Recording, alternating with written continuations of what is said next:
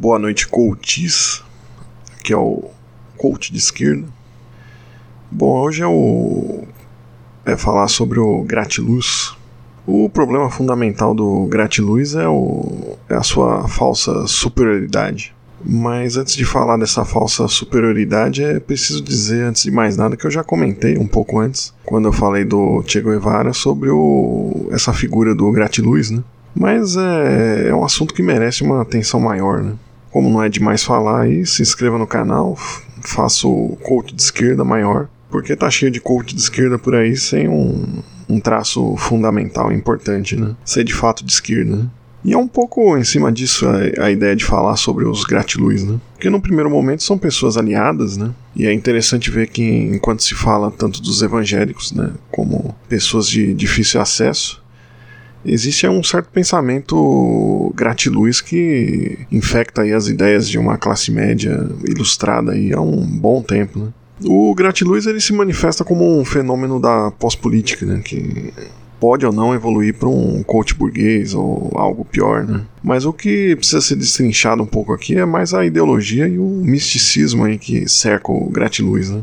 Eles costumam falar muito de empatia, né? E ao mesmo tempo é interessante observar que até pesquisas que saíram que eles são muito narcisistas e autocentrados, né? São até o extremo eles são muito narcisistas, né? Mas mais do que descrever o, a ideia aqui é tentar uma reflexão, né?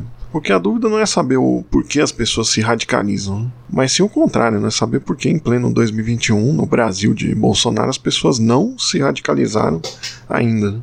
Uma boa parte da ideologia gratiluz ela, ela freia essa radicalização. Né? O gratiluz ele, ele nega a radicalização, ele reprime seu ódio, né? e é toda a raiva justificada aí ele acaba projetando numa abstrata aí, revolução interior. Né? Essa é a revolução do, do gratiluz aí, repetida por um sem número de pessoas aí, e que ainda tem fama numa classe média que quer o, o místico, né, que supostamente mata Deus, mas tenta erigir aí um mundo, mundo à parte, né, que acaba sendo tão místico quanto a promessa aí de um paraíso ou, ou de subordinação aí para um senhor invisível, barbudo aí nas nuvens, né. E são várias as facetas aí desse gratiluz, né, minimalismo, consumo consciente, o famigerado trabalhar com o que ama, né? Que a meu ver foi o pontapé inicial, né? Essa propaganda do trabalhar com o que ama era para todos abrirem uma pousada e viver uma vida simples, né? Largando aí os seus empregos formais, né? Que diga-se de passagem foram destruídos, né? E são alvos constantes aí dessa política atual, né? É, neoliberal. O problema, além de compactuar aí com, com essas reformas, né? Contra os trabalhadores, né? Nas entrelinhas é, tem o óbvio aí de não não ter pousada para todo mundo, né? Nessa escala, né? Eu sei que muitos deles se julgam superiores, né? Ao famoso famigerado e ópio do povo, as igrejas, né? De fato, elas são passíveis de crítica, né? Mas o gratiluzismo é, é, algo a ser combatido por uma esquerda que, como eu já falei hoje, guarda no gratiluzismo muitos resquícios. Né? Basicamente, falar em organização e disciplina vira um autoritarismo dentro de um, de um ideal vago aí de liberdade nessa filosofia gratiluz, né? Há um ideário hippie né, no gratiluz, mas ele não não não é tão visível, não, né? ele não vive isso por inteiro, né? É, no máximo é uma expressão vulgar e bem cooptada aí pelo mercado de, de ser hippie ou ostentar um, uma filosofia mais ou menos hippie, né? bem mais ou menos. Né? A meditação ela é ensinada em bancos né, para funcionários estressados. Né? Existem frequências mágicas aí sonoras de 2000 Hz, sei lá, que são vendidas aí em suaves prestações, né?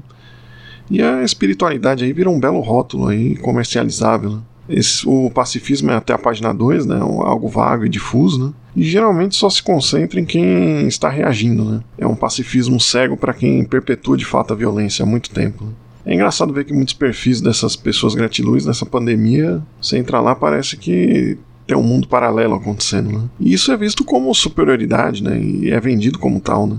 Uma parte boa do palavrório gratiluz, né? Costuma esconder uma ideologia mística, né?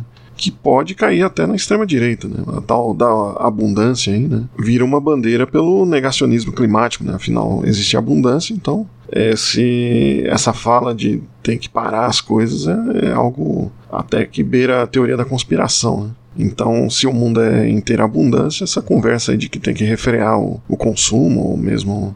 Não o consumo, mas a produção mesmo, seria uma mentira, né? Então é complicado. Essa positividade tóxica do gratiluz, ela, ela também remete, não, não poderia deixar de ser, um neoliberalismo. Né? E a prática do gratiluz recai numa crença infantil que tudo vai dar certo, né?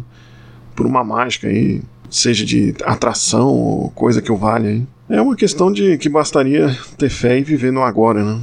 Enfim, são muitos clichês aí, mas a, a ideia aqui dentro de um, de um coach, um coach que é pau para raríssimas obras, né? É propor um foco aí, um novo mindset aí, em simplesmente buscar pensar sobre essas pessoas aí, não não ter essas, é, essas pessoas como aliadas, né? Apesar de considerá-las como pessoas sensíveis, né, e supostamente mais abertas, né, mas basicamente o que a gente está tentando propor aqui é que é preciso tirar o gratiluz do, do caminho namastê e levá-lo até a teta da ditadura do proletariado. Mostrar como o pensamento gratiluz parece algo revolucionário, mas é algo que joga com o mesmo misticismo religioso e a mesma falta de responsabilidade no, no caminho para atingir uma, a própria liberdade, né, a própria autonomia, né e emancipação. Terminando e tentando falar a língua dos gratiluz, é preciso dizer que só a revolução irá trazer o, o brilho no olho de verdade. Né?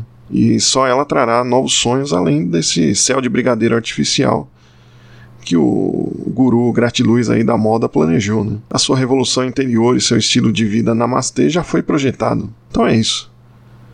Um abraço do coach de esquerda e até o próximo coach.